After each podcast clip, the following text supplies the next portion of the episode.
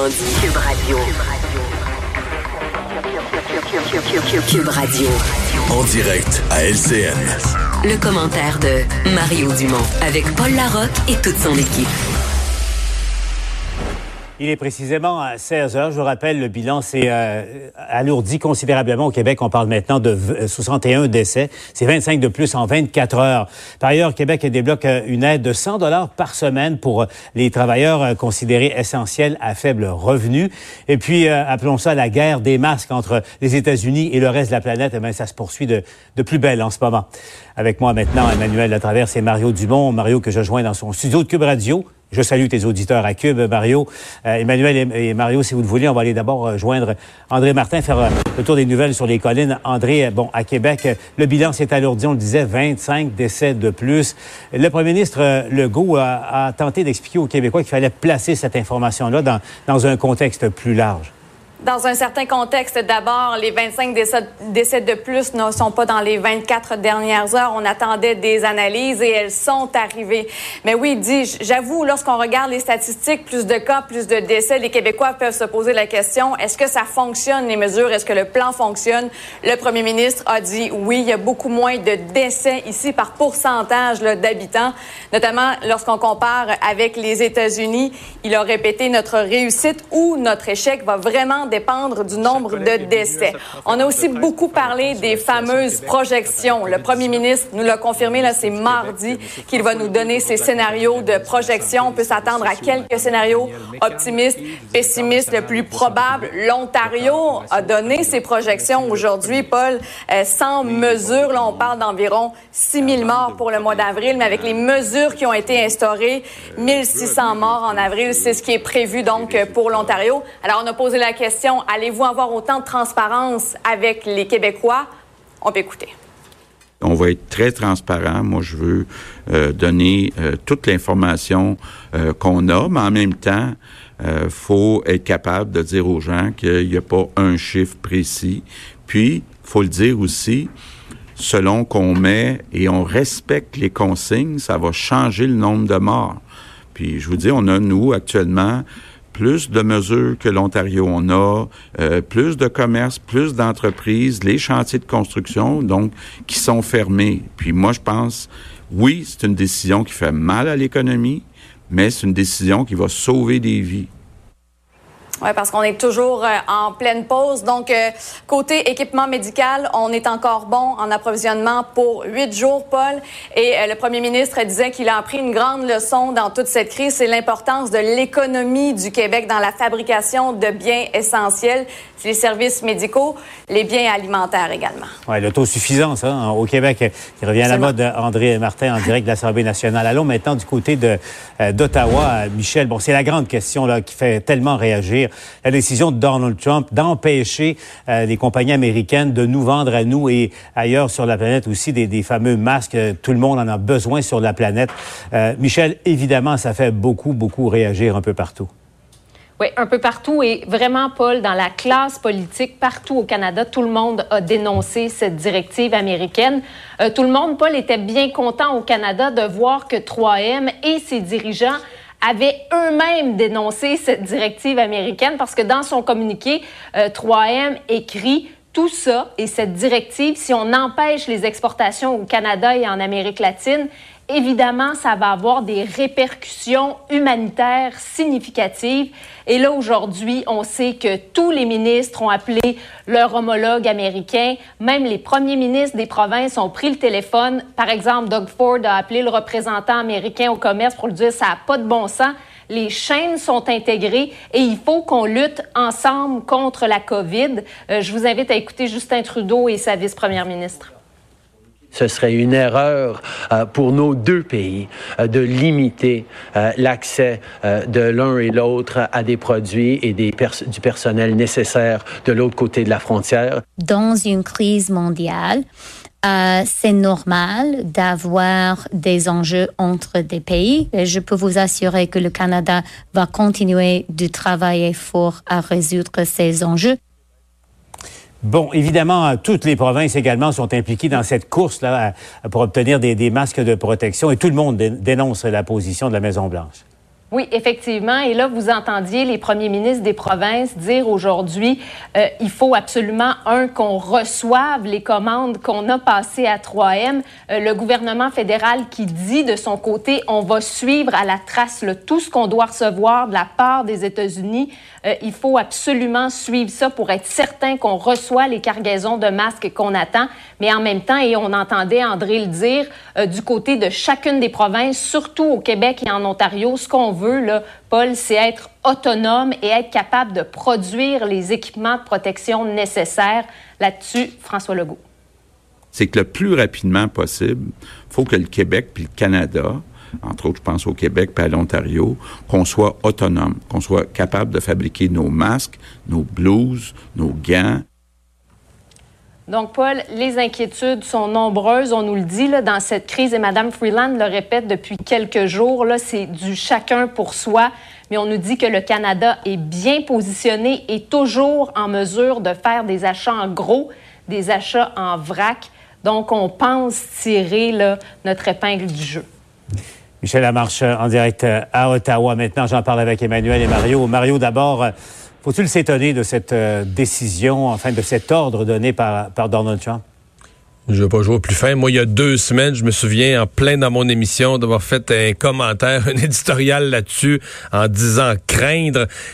On connaît Donald Trump, on connaît le personnage. C'était évident qu'il n'avait pas pris les mesures assez vite. C'était évident qu'il allait tomber dans une crise où sa population, le ton allait monter, l'inquiétude allait monter. Et là, lui, il veut montrer qu'il fait quelque chose. Il veut montrer, comme, comme toujours, qu'il pose des gros gestes.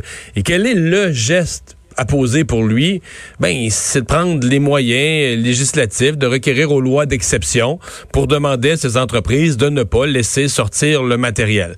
Situation très, très difficile pour M. Trudeau. Et, j'oserais dire, je pense que le gouvernement canadien, après euh, trois, 4 ans, on commence à connaître le, Donald Trump, le, le, personnage. Et je pense que du côté de M. Trudeau, on reste prudent, on veut pas confronter, parce que confronter, c'est pire que tout. Et probablement qu'on se dit, garde, on va le laisser faire son spectacle, on va le laisser faire son show devant son peuple, puis on va essayer par en arrière de voir s'il n'y aurait pas une solution. Là, si on y enlève, si on y enlève son candy, si on y enlève son bonbon, si on y enlève son aura d'être le chef super puissant qui va poser un gros geste, il va nous en vouloir à vie.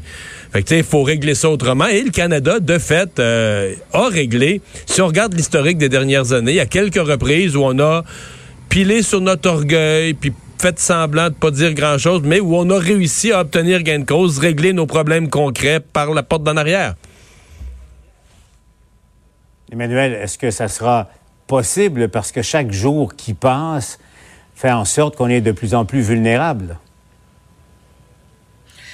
C'est sûr, et je pense que c'est un casse-tête euh, qui était qui était prévisible, peut-être pas à la vitesse à laquelle ça a été mis en œuvre. Moi, je partage l'analyse euh, de Mario. Euh, ça sert absolument à rien là, pour le premier ministre Trudeau là, de se fâcher, de se déchirer la chemise sur la place publique. Là. Euh, c'est pas comme ça que le Canada, dans le passé, a réussi à régler des différends avec l'administration Trump.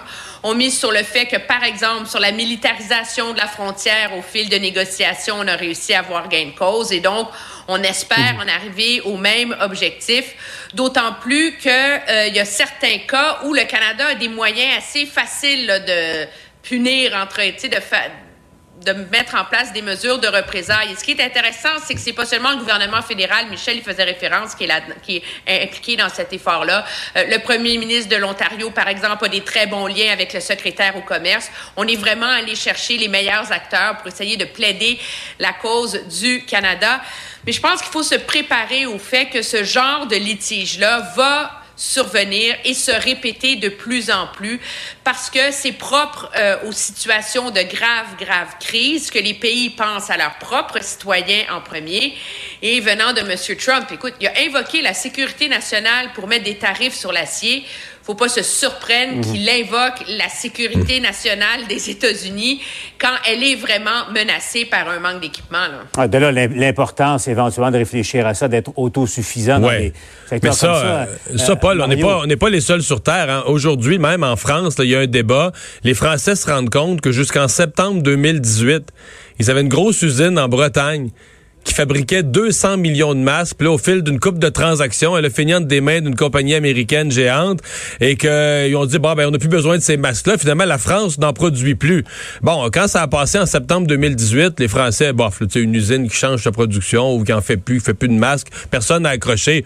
Aujourd'hui, au moment où ça revient dans l'actualité, les Français prennent conscience, comme M. Legault l'a dit cet après-midi, ouais, il y a certaines matières, certaines productions sensibles, certains euh, biens, des médicaments, des, biens médicaux comme ça, mhm. ou peut-être qu'on voudrait être autosuffisant. Puis d'après moi, les, usines québécoises et canadiennes qui vont se transformer pour faire des masques, certaines, ce sera temporaire, mais vont revenir à leur production antérieure quand la crise sera finie. Mais je pense qu'il y en a certaines qui vont continuer à faire des masques pour la vie. Exactement. Un mot avant de se laisser sur cet autre programme annoncé à, Québec, Emmanuel et Mario, rapidement. Euh, donc, 100 dollars par semaine de plus là, pour euh, les employés des considérés essentiels, euh, qui sont vraiment la plupart au salaire minimum. Donc, c'est quand même un, programme qui va coûter cher, mais qui, Emmanuel, qui s'impose dans les circonstances actuelles. Ben, il s'impose pour deux raisons. D'un, il s'impose pour des raisons euh, stratégiques. Là, on peut pas demander aux gens de continuer à travailler quand ils feraient plus d'argent à rester chez eux. Là, c'est la triste réalité, mais qui accompagne la prestation d'urgence canadienne de 2000 dollars par mois. Mais il y a aussi, je pense, un impératif moral là-dedans de reconnaître que c'est que ces gens-là qui ont des tout petits salaires font partie de notre première ligne et que d'être un service essentiel, ben euh, ça se récompense aussi. Euh, d'où le fait de leur euh, accorder cette bonification euh, salariale. Moi, j'ai hâte de voir. Le gouvernement dit que bon, c'est en place seulement pour 16 semaines, rétroactivement, qu'on n'y reviendra pas. Mais tout ce débat autour du 2000 dollars par mois est en train de laisser poindre, moi, je pense, un, débat sur la hausse du salaire minimum à terme et sur mmh. l'idée d'un revenu minimum garanti, parce que c'est un peu ça qu'a garanti et offert le gouvernement fédéral dans ce contexte. Eh, exactement. Donc, euh, on verra pour, pour la suite des choses. Ben, Emmanuel, Mario, merci d'avoir été avec nous comme d'habitude. On vous retrouve au TVA Nouvelles. Ce qui m'amène maintenant à aller joindre la présidente de la Fédération des médecins spécialistes du Québec, Diane Franqueur. Euh, bon après-midi, docteur Franqueur. Bonjour, M. Larocque. Alors, les nouvelles du front, d'abord, qu'est-ce que vos membres vous disent? Quel est l'état de situation euh, au moment où on se parle? Ben écoutez, si ça n'avait été de l'histoire de 3M et des masques qui sont bloqués aux États-Unis, euh, on était encouragés parce que le ministère de la Santé nous avait demandé d'ouvrir un peu sur la chirurgie. On a suffisamment de masques, de blouses, etc. pour ouvrir un petit peu. Mais évidemment, ce ne sera pas euh, euh, une grosse journée remplie. On va faire des cas euh, de court séjour, c'est-à-dire qu'ils rentrent le matin, qu'ils retournent chez eux le soir pour garder les lits vides parce que quand on regarde les chiffres de l'Ontario, aïe, aïe, aïe, ça fait peur. Euh, exactement. Quand, on se compare à l'Ontario, on se rend compte que finalement, les, mesures de confinement mises avant au Québec avant, finalement, donnent des résultats. Arrivez-vous à cette même conclusion, docteur Franca? Ben, je suis obligée de vous dire que la population est aussi efficace que les docteurs. on n'a pas de vaccin, on n'a pas de médicaments. Alors, le seul traitement qu'on a, c'est de s'isoler. Mm. Et là-dessus, les Québécois, sauf quelques-uns qui vont se faire régler leur cas avec la police, là, ont été aussi efficaces que les docteurs. je prends en note en, cette journée de, vendredi. Docteur Franqueur, l'état de, de stock euh, de médicaments dans les hôpitaux. Quel est, le portrait de la situation? C'est vrai qu'on commence à, craindre une rareté dans, certains cas? Oui, mais il y a des inquiétudes. Vous savez, les pénuries de médicaments, ça fait quelques années qu'on avait des problématiques et euh, ça finissait toujours par se régler parce que si les médicaments sont faits ailleurs, bon, on, a, a un embargo là-dessus parfois, ou souvent ça va être les ingrédients des médicaments euh, qui servaient à, avoir une production locale. Cela dit, le, le, comité où je siège tous les matins, tous les après-midi, nous sommes très au courant. On est même allé voir chez les vétérinaires. Est-ce qu'il n'y a pas des stocks de médicaments qu'on peut aller chercher là? On est allé fouiller dans nos vieilles recettes aussi. Le fameux Propofol, ça n'a pas toujours existé, puis on endormait les patients avant. Donc, on regarde toutes les opportunités pour mm. être capable d'avoir tout ce qu'il nous faut. Pour l'instant, il euh, n'y a, pas, a pas de péril dans la demeure. Bon, c'est la bonne nouvelle. J'aimerais revenir à ce que vous disiez par rapport à, au fait qu'on on refait un peu plus de chirurgies là, qui ne sont pas reliées ou des traitements qui sont pas reliés à la COVID-19 comme tel. Parce que, docteur Franqueur, je m'inquiète aussi des, des, des, gens qui nous écoutent, qui avaient à subir une intervention chirurgicale, parfois pour des, des cancers, par exemple. Et on sait, là, ah, ça, ça, ça, a été reporté. Moi, je m'inquiète beaucoup, beaucoup pour ces, ces, ces personnes-là. Il y, y, a des gens qui vont payer un prix là, pour, pour les décisions qui ont été prises à, à, à l'égard la pandémie. Hein.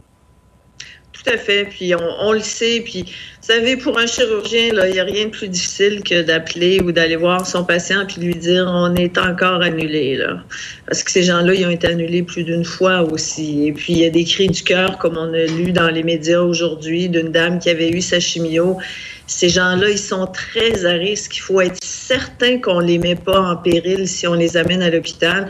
C'est pour ça que là, on travaille vraiment ardemment à essayer d'avoir des, hôpitaux froids, comme disait Mme McCann, où il y, a, le moins de, où on est plus proche possible de zéro cas, parce que vous savez, même si les gens sont testés négatifs, il y a toujours une petite fenêtre d'incertitude où on veut prendre vraiment zéro risque. Mais là, en attendant, on a une petite ouverture, une petite opportunité, c'est qu'on va essayer d'en passer le, maximum possible la semaine prochaine. Les, les listes ont été mises à jour aujourd'hui dans les centres et puis au moins ce sera ceux-là qui sont faits. Puis après ça, ben, ce qui est difficile beaucoup, c'est l'attente parce qu'on ne sait pas. On, on pensait que c'était cette semaine, on repousse, on repousse on a hâte que ça soit fini, mais on n'a pas hâte que ça arrive. Mais en attendant, ben, on essaie d'en faire un petit peu. Donc, il y, y, a des gens qui attendent désespérément cet appel-là, qui pourraient le recevoir au cours des, oui. des prochaines heures. Là.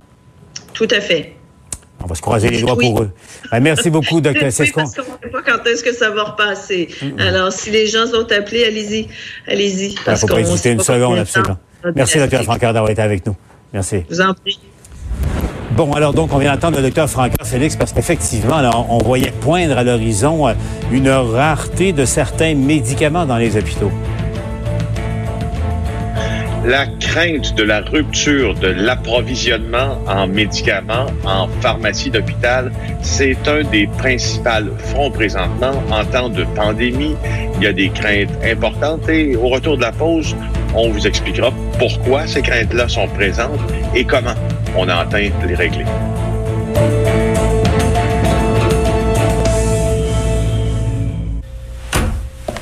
Vous avez un bris dans votre pare-brise? Avec le beau, c'est facile et rapide de régler votre problème. Grâce à notre outil de prise de rendez-vous en ligne, vous choisissez le centre Lebeau, la date et l'heure qui vous conviennent. Tout simplement. Et si vous êtes assuré, on contacte votre assureur et on s'occupe de tout pour vous.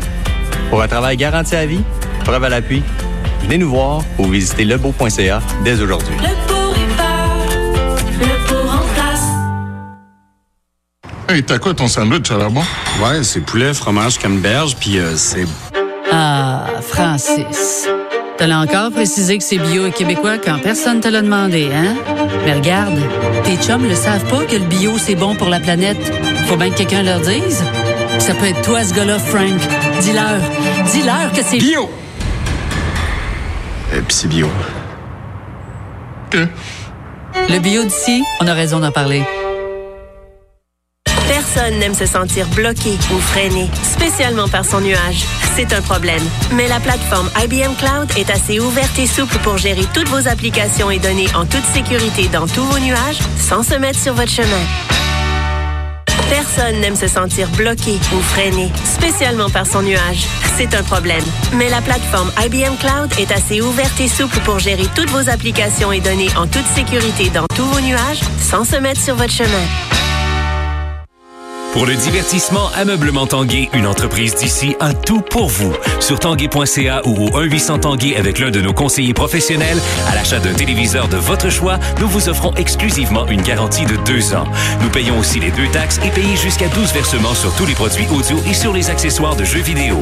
Votre marchandise vous sera livrée en toute sécurité, rapidement et gratuitement au Québec. Ameublement Tanguay, une entreprise d'ici, a tout pour votre confort à la maison. Excusez-moi, puis-je vous proposer la police d'assurance vie Plan de protection du Canada? Saviez-vous que nos taux sont parmi les plus bas au pays? Toute personne âgée de 18 à 80 ans est admissible. Nous offrons des montants de protection pouvant aller jusqu'à 750 000 pour nos régimes d'assurance vie sans exigence médicale et jusqu'à 1 million de dollars pour tous les autres régimes. De plus, vos paiements commencent seulement le deuxième mois. Alors si vous êtes difficile à assurer ou avez des problèmes de santé, ou si vous êtes en bonne santé et souhaitez une protection fiable et rapide, nous avons la police qu'il vous faut. Pourquoi attendre? Communiquez avec votre conseiller ou appelez-nous pour obtenir une soumission sans obligation de votre part. 1-855-399-9090. Plan de protection du Canada. Tranquillité d'esprit.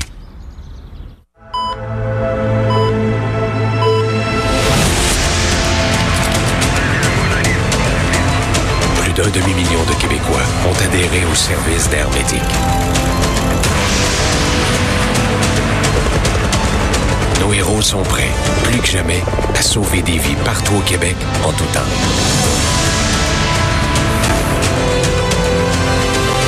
Devenez vous aussi membre Air Revenons à cette question des, médicaments et de la gestion des médicaments dans, les hôpitaux. C'est important en contexte de pandémie comme, comme on le vit à l'heure actuelle. Félix, vous avez appris qu'il y a des inquiétudes en ce moment. Oui, vous vous en rappelez, hein, euh, il n'y a pas de ça si longtemps, quand vous alliez à la pharmacie, vous aviez deux choix, soit à la pharmacie de votre ville ou village, assez rapidement d'ailleurs, ou soit quand vous étiez hospitalisé, vous aviez accès à la pharmacie d'établissement, la pharmacie de l'hôpital, avec le pharmacien ou la pharmacienne qui vous prescrivait les médicaments que vous aviez besoin pour votre condition en collaboration avec le médecin sur le lit d'hôpital. Bien, pour tout le secteur hôpital, il y a des craintes d'une rupture de la chaîne d'approvisionnement.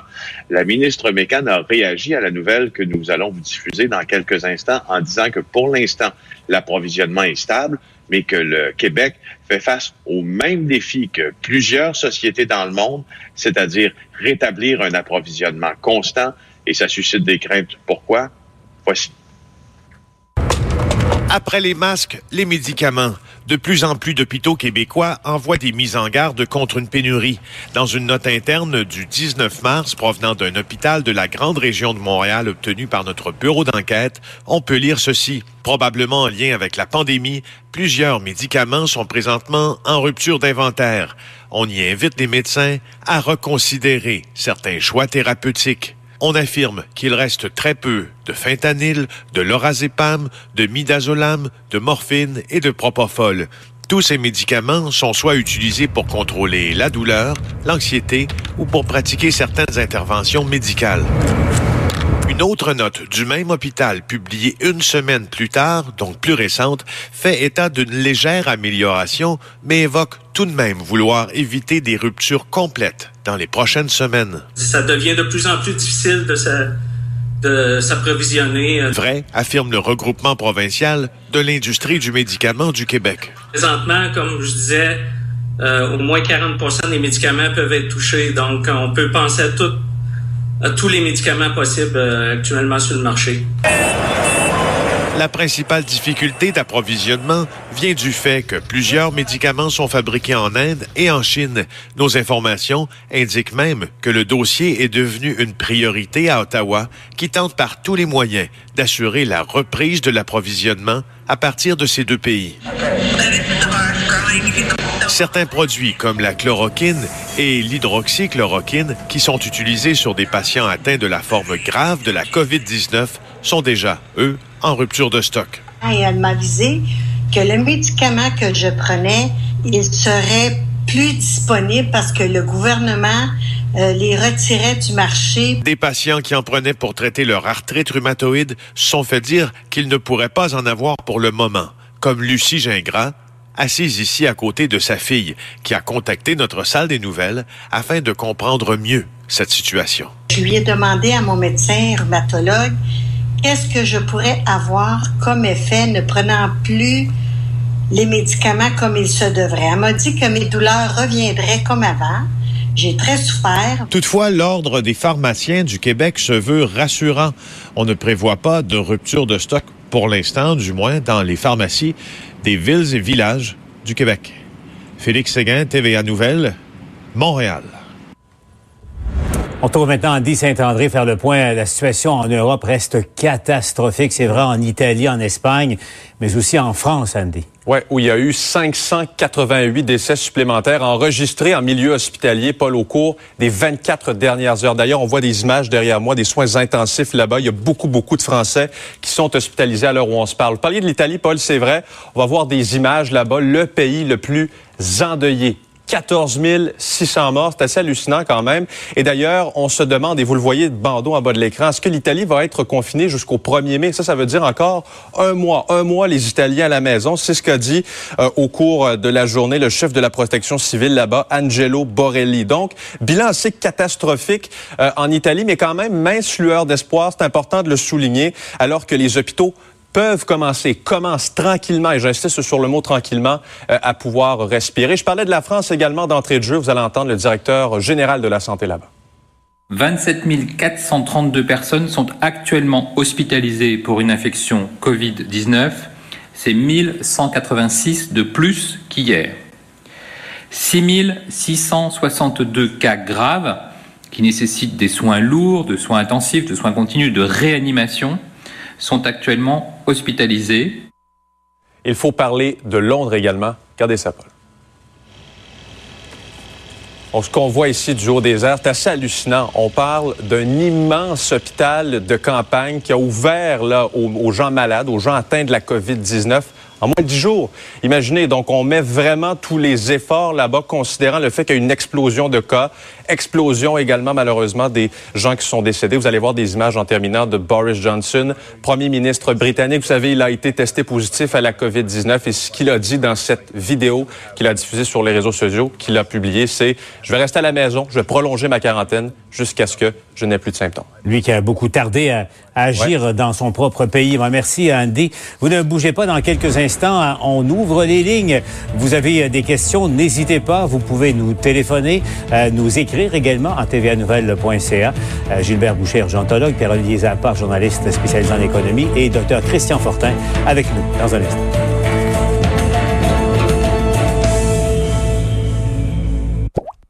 Mille merci aux marchands et à toute l'équipe qui travaille vraiment sans relâche.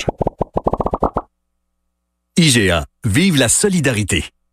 Le Journal de Montréal et le Journal de Québec sont là pour vous. Aujourd'hui, plus que jamais. Parce qu'on est tous dans le même bateau et sur la même page. Parce que c'est en étant bien informés qu'on va pouvoir tous s'en sortir ensemble. Votre journal, livré à votre porte. Abonnez-vous. Les maisons Profab, pour le confort. Pour le savoir-faire. Pour donner vie à votre rêve.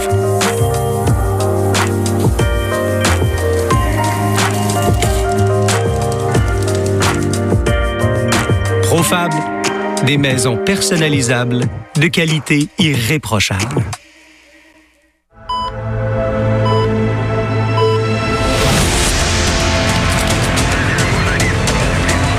Plus d'un demi-million de Québécois ont adhéré au service d'Hermétique. Nos héros sont prêts, plus que jamais, à sauver des vies partout au Québec en tout temps. Devenez vous aussi membre Air Médic.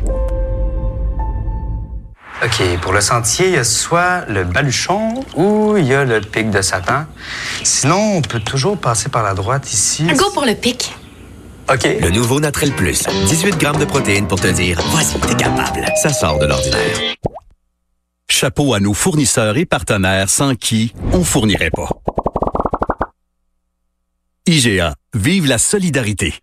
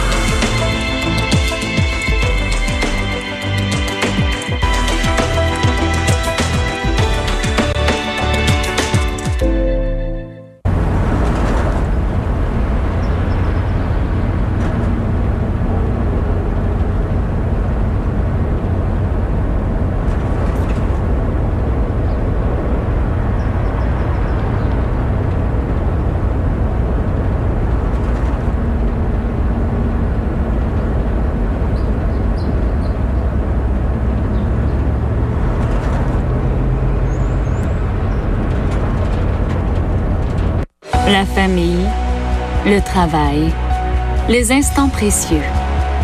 La vie est pleine de défis pour qui cherche l'équilibre. L'accession à la propriété n'est pas une mince affaire.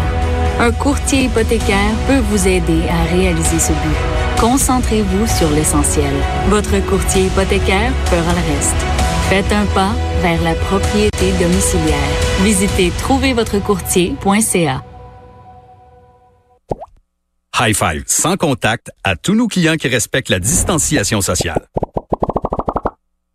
IGA, vive la solidarité.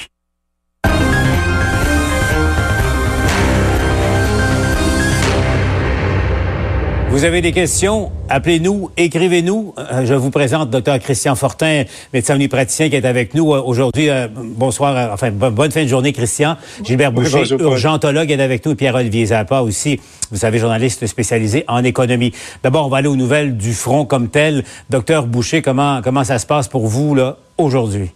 Alors, sur l'île de Montréal, on, on voit une petite augmentation des cas respiratoires. là. Il, euh, le premier ministre l'a mentionné, il y a plus de gens aux soins intensifs. C'est pas la grosse vague, alors tout va bien.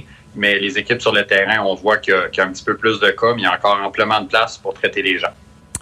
Voilà. Donc, on va aller tout de suite à vos questions. On a euh, Pierre qui est en ligne. Bonjour, Pierre. On vous écoute. Bonjour. Monsieur Sapa. Bonjour. Pour savoir, bonjour. Euh, pour savoir votre, calen- votre calendrier vous avez fait. Oui. Date de naissance. Est-ce que c'est pour tout le monde ou seulement ceux qui n'ont jamais fait application? Alors, si vous devez demander la prestation canadienne d'urgence, le fameux calendrier, c'est celui qui va vous permettre de faire la demande la semaine prochaine. Donc, par exemple, vous êtes né en janvier, février, mars, c'est lundi. Mardi, c'est pour ceux de euh, avril, mai, juin, et ainsi de suite. Alors, euh, la première chose que je vous suggère de faire, Pierre, c'est de vous ouvrir un compte sur l'Agence du revenu. Je le répète, la semaine prochaine, si votre compte n'est pas ouvert, mon dossier de l'Agence du revenu, vous ne pourrez pas faire votre demande en ligne.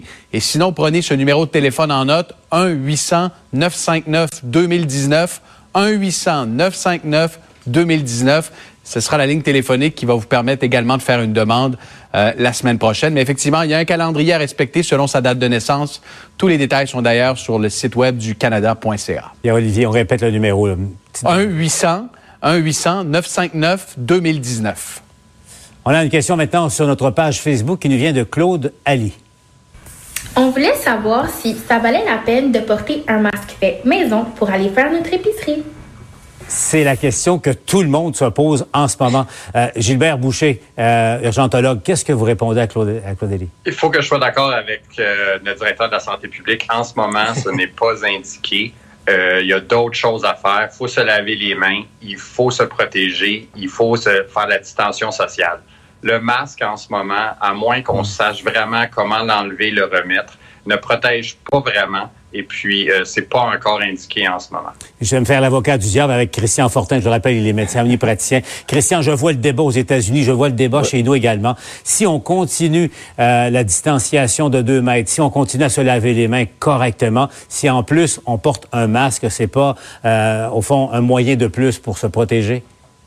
Oui, mais en fait, c'est c'est une grande question, là, c'est sûr. Le docteur Boucher a donné une partie, je pense, de la réponse. Et euh, je sais que c'est un débat aux États-Unis, puis c'est un débat qui va qui est, ici- qui est ici maintenant. Exact. Euh, alors, euh, écoutez, c'est sûr que la distanciation sociale demeure la première chose à faire. C'est la première chose. Écoutez, dans la lutte contre les infections, le premier principe, et ça, là, c'est tout le monde est unanime à travers la planète là-dessus. Garder nos distances, c'est la première chose. C'est une chose qui est qui paraît facile à prime abord, hein, garder nos distances, mais c'est pas si facile que ça. On le voit un petit peu partout. On est obligé de mettre des lignes. Les gens de la misère, euh, deux mètres ou six pieds, les gens savent plus trop exactement c'est quoi. L'histoire d'un masque, on, ce n'est pas non plus dans notre culture. Hein. Les, les Chinois, entre autres, euh, l'ont fait souvent lors d'épidémies ou d'éclosions. Euh, ils sont, ils l'ont porté. Ils ont une certaine habitude à le faire. Comme le mentionnait le docteur Boucher, il y a des façons de le mettre, il y a des façons de l'enlever. Et euh, c'est c'est correct que je pense qu'on se pose la question. On doit se poser la question, surtout que les modes de transmission qu'on connaît présentement pour notre fameuse COVID-19, c'est la transmission par gouttelette. Hein? C'est la transmission qui est la plus probable, qui est la plus euh, efficace présentement, justement pour transmettre ce virus-là. Donc, par les mesures de distanciation, normalement, on, on, comment je dirais, on met toutes les chances de notre côté. Alors, si on, si on résume, deux mètres. Oui. Deux mètres. Oui. Une question, je pense, sur notre page Facebook. Euh, non, une question écrite, tiens, de Tristan Gosselin, euh, qui euh, vous demande est-ce que ma conjointe et moi allons avoir droit, à Pierre-Olivier, à un salaire plus élevé? Je suis boucher et elle caissière dans une épicerie. Bon, Tristan, c'est une possibilité à la suite de l'annonce du gouvernement du Québec. C'était une promesse hein, pour ceux qui gagnent le salaire minimum. Alors, dépendamment de votre situation, prenez ça en note.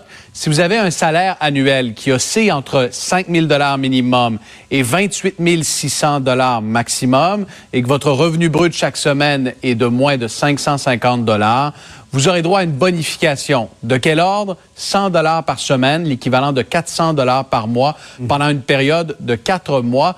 Pourquoi? Ben, tout simplement parce qu'on s'était rendu compte qu'il y avait une incongruité du fait que ceux qui ont perdu leur emploi ont droit à une prestation de 2000 dollars par mois du gouvernement fédéral, alors que ceux qui gagnent le salaire minimum à la sueur de leur front, eux reçoivent, euh, dans certains cas, euh, un salaire sous euh, le seuil du 2000 dollars du fédéral. Voilà pourquoi le gouvernement du Québec s'engage à vous compenser pendant une période de euh, quatre mois. C'est ça, parce que c'était plus payant d'aller euh, avec ce programme fédéral que de continuer à travailler dans, dans les secteurs essentiels. services essentiels. Et ça, ça sera corrigé, c'est ce qui a été annoncé aujourd'hui. Maintenant, on va aller au téléphone. Julie est en ligne. Bonjour Julie, on vous écoute. Oui, bonjour à vous quatre. Ma question est pour Monsieur Zappa. Mon fils a la sclérose en plaques et en raison de ses traitements est immunodéficient. Il travaille dans une épicerie et fait euh, plus de 5 000 dollars par année. Il songe à arrêter parce que c'est dangereux pour sa condition. Mhm. Son employeur ne veut pas le libérer parce que vous comprendrez que c'est un service essentiel et il en a besoin. Donc, comme ce serait un départ volontaire, on se demande s'il aurait droit à la prestation d'urgence ou à toute autre aide du gouvernement s'il choisissait là, de, de se protéger là, euh, contre ce virus-là. Excellente, question, Julie. Euh, D'abord, si le médecin de votre fils lui recommande de rester à la maison, il faut ab- absolument suivre la directive. Euh, et en ce sens, un des critères pour euh, être admissible à la prestation canadienne d'urgence, c'est de se placer en quarantaine en raison de la COVID-19. Donc, si le confinement devient obligatoire pour votre fils, euh, eh bien, a priori, jusqu'à preuve du contraire, il sera admissible à ce chèque de 2000 dollars par mois pendant une période de quatre mois s'il a gagné un revenu minimal de 5000 dollars au cours de l'année 2019 ou au cours des 12 derniers euh, mois. Alors euh, oui, si sa condition médicale l'oblige, le force à demeurer en confinement et donc à être privé de revenus de travail, il y aura droit à cette prestation et je vous euh, euh, suggère fortement de suivre les directives de votre médecin. Docteur Boucher, euh, vous en pensez quoi? Sclérose en plaques, on ne badine pas avec ça comme d'autres d'autres maladies dégénératives comme, comme telles. Qu'est-ce que vous conseilleriez? Alors, Pierre-Olivier a effectivement raison. Le, le monsieur devrait con- consulter son médecin, puis probablement qu'il va avoir un arrêt de un retrait du travail préventif. Euh, S'il reçoit des médicaments très forts comme pour l'immunosuppression, c'est effectivement pas une bonne idée en ce moment. Encore là, je sais pas dans quelle ville il est, là, mais sur l'île de Montréal, en ce moment, c'est pas la meilleure idée d'être exposé à plusieurs personnes par jour. Christian, d'accord avec ça? Oui, je confirme. Et moi-même, euh, en tant que médecin de famille, j'ai délivré des certificats à des personnes ou à des cas similaires à, à celui de, de ce jeune homme. Ben, merci. Émilie, maintenant, euh, une question qui nous vient sur, de notre page Facebook. Euh, bonjour. Euh, moi, je voulais savoir si je dois engager une gardienne euh, à la maison présentement, car je dois travailler. Est-ce que je pourrais me faire rembourser éventuellement les frais de garde? Merci.